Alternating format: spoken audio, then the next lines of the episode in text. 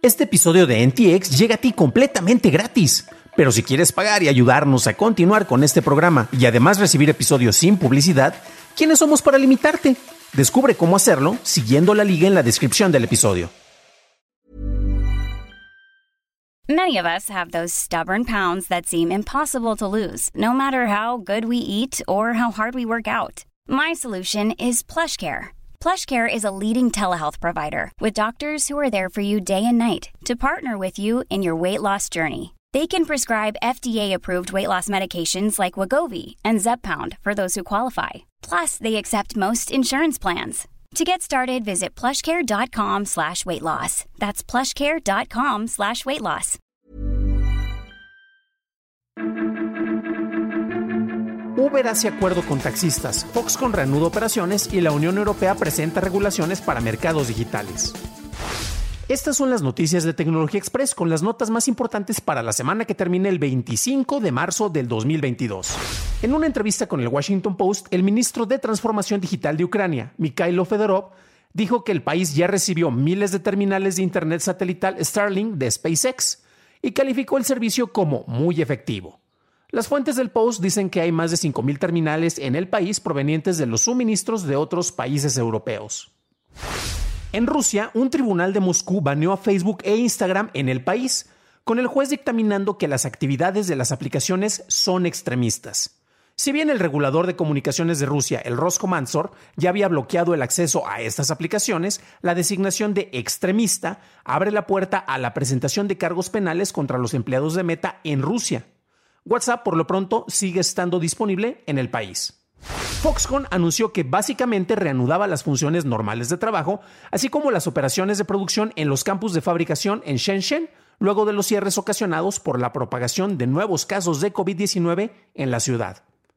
La compañía se coordinó con el gobierno local la semana pasada para reanudar operaciones tras hacer arreglos para que partes del personal vivan y trabajen en una burbuja contenida dentro del campus.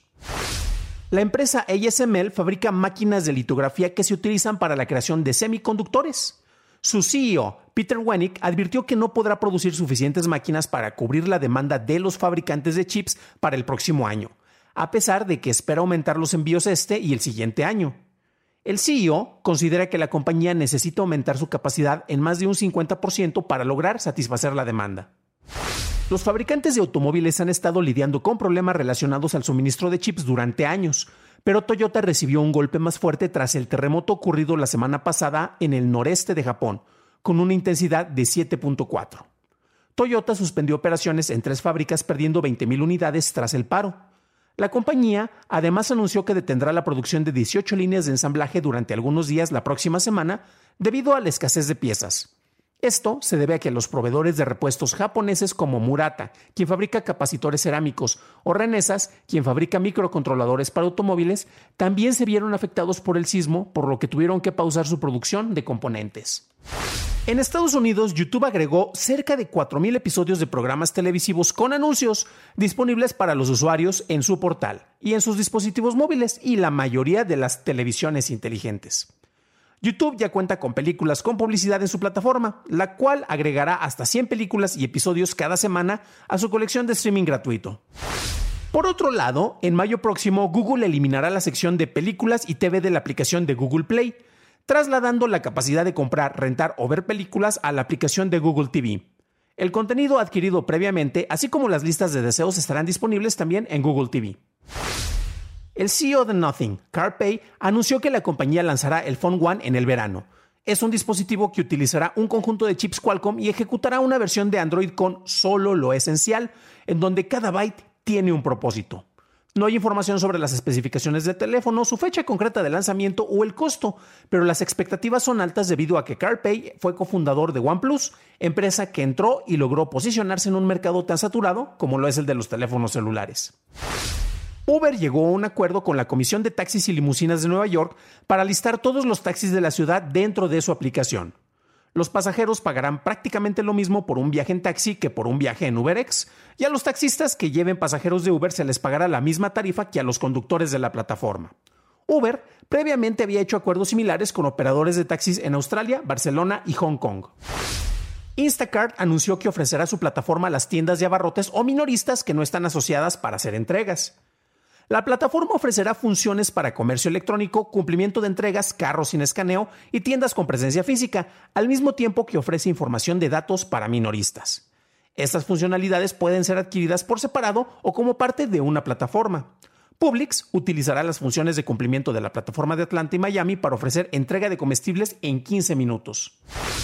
Instagram anunció dos nuevas versiones para visualizar el feed de contenido. La opción de siguiendo te permite ver el contenido de una manera cronológica inversa, mientras que con la opción de favoritos podrás seleccionar hasta 50 cuentas que sigues y aparecerán de manera preferente en esta sección o en un feed dedicado. En el anuncio, el jefe de Instagram, Adam Mosseri, dijo que con el tiempo agregaremos más recomendaciones a tu feed basados en tus intereses. Twitter lanzó una actualización para la búsqueda de mensajes directos, en donde ahora los usuarios podrán buscar el contenido en esa categoría. Previamente, las búsquedas solo mostraban nombres, pero no el contenido de los mensajes. La Unión Europea presentó de manera oficial la Ley de Mercados Digitales. Parte de la ley requiere que los proveedores de aplicaciones de mensajería se abran a interactuar con plataformas de mensajería más pequeñas si así se les solicita. La ley Además, requiere que las plataformas permitan a los usuarios elegir su navegador, asistente virtual o motor de búsqueda. Otros requisitos de las empresas de tecnología incluyen el derecho a desinstalar, el acceso a los datos para los usuarios, la transparencia sobre el manejo de publicidad, la capacidad de establecer preferencias personales, así como la eliminación de los requisitos de servicio para las tiendas de aplicaciones. La Comisaría Europea de Competencia, Margrethe Verstager, espera que la ley entre en vigor durante el mes de octubre. Mientras tanto, en Londres, la policía anunció que arrestaron a siete personas de entre 16 y 21 años como parte de su investigación sobre los recientes ataques cibernéticos que afectaron a Okta, a Microsoft y que amenazaban con filtrar información de plataformas como Mercado Pago.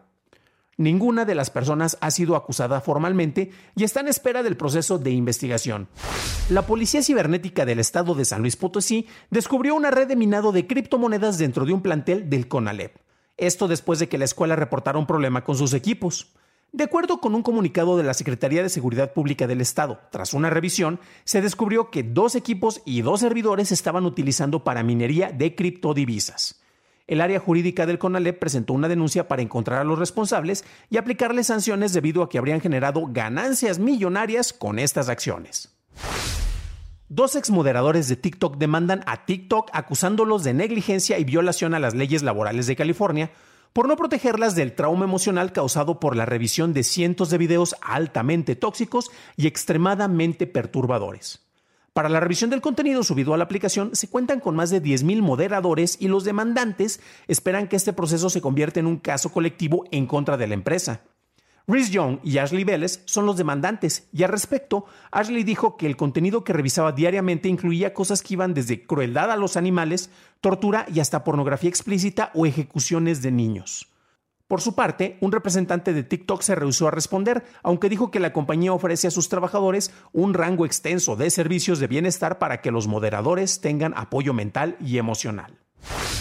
Ese es el resumen con las notas de la semana. Para una discusión a fondo de los temas mencionados en este resumen semanal, puedes revisar los episodios diarios de este programa o acudir a nuestro programa hermano en dailytechnewshow.com en donde encontrarás notas y ligas a las noticias. Si encontraste útil este episodio, puedes decírmelo dejando una calificación en Spotify o en Apple Podcast o dejando un like en su versión en YouTube, que no te cuesta nada.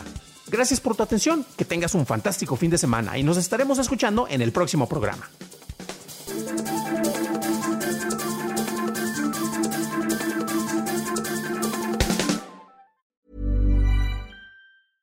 Imagine the softest sheets you've ever felt. Now imagine them getting even softer over time. That's what you'll feel with Bowl and Branch's organic cotton sheets. In a recent customer survey, 96% replied that Bowl and Branch sheets get softer with every wash. Start getting your best night's sleep in these sheets that get softer and softer for years to come. Try their sheets with a 30-night guarantee. Plus, get 15% off your first order at bowlandbranch.com. Code BUTTERY. Exclusions apply. See site for details.